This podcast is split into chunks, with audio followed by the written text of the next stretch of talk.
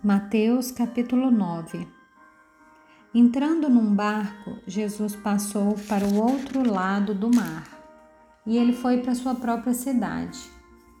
E eis que lhe trouxeram um paralítico deitado num leito.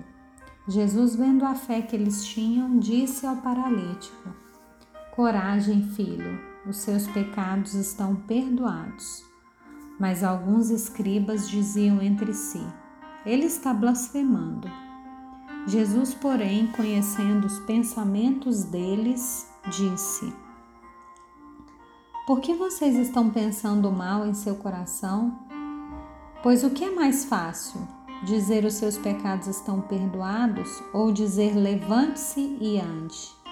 Mas isso é para que vocês saibam que o Filho do Homem tem autoridade sobre a terra para perdoar pecados. E então disse ao paralítico: Levante-se, pegue o seu leito e vá para casa. E o homem se levantou e voltou para casa. Vendo isso, as multidões, possuídas de temor, deram glória a Deus, que tinha dado tal autoridade aos homens. Quando Jesus saiu dali, viu um homem chamado Mateus sentado na coletoria e lhe disse: Siga-me. E ele se levantou e o seguiu. Estando Jesus à mesa na casa de Mateus, muitos publicanos e pecadores vieram e tomaram lugares com Jesus e os seus discípulos. Vendo isso, os fariseus perguntaram aos discípulos de Jesus: Por que o mestre de vocês come com os publicanos e pecadores? Mas Jesus, ouvindo, disse: os sãos não precisam de médico, e sim os doentes. Vão e aprendam o que significa.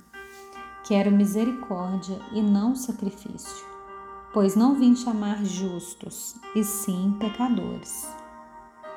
Vieram depois os discípulos de João e perguntaram a Jesus: Por que nós e os fariseus jejuamos muitas vezes, mas os seus discípulos não jejuam? Jesus respondeu: Como podem os convidados para o casamento estar tristes enquanto o noivo está com eles? No entanto, virão dias em que o noivo lhes será tirado, e então eles vão jejuar. Ninguém põe remendo de pano novo em roupa velha, porque o remendo tira um pedaço da roupa e o buraco fica ainda maior nem se põe vinho novo em odres velhos, porque se alguém fizer isso, os odres se rompem, o vinho derrama e os odres se perdem. Mas põe vinho novo em odres novos, e ambos se conservam.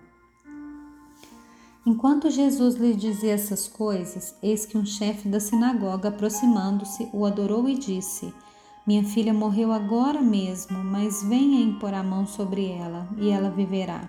E Jesus se levantou e o seguiu, juntamente com seus discípulos. E eis que uma mulher que durante doze anos via sofrendo de uma hemorragia veio por trás de Jesus e tocou na borda da capa dele, porque dizia consigo mesma: Se eu apenas tocar na capa dele, ficarei curada. E então Jesus, voltando-se e vendo-a, disse: Coragem, filha, a sua fé salvou você. E desde aquele instante, a mulher ficou sã.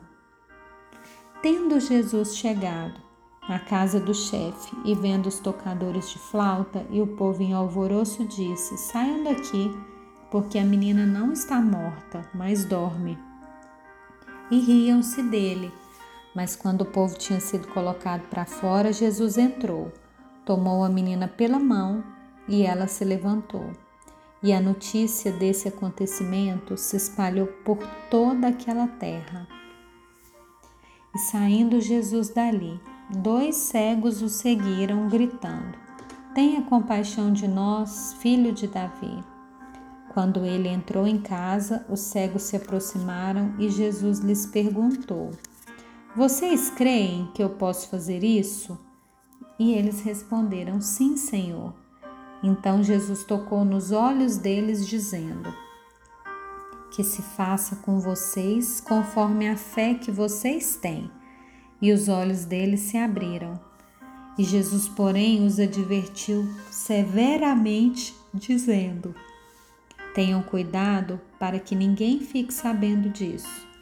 Eles, porém, saíram e espalharam a notícia a respeito de Jesus por toda aquela terra. Quando eles saíram, eis que trouxeram a Jesus um mudo endemoniado. E assim que o demônio foi expulso, o mudo passou a falar, e as multidões se admiravam, dizendo: Jamais se viu tal coisa em Israel.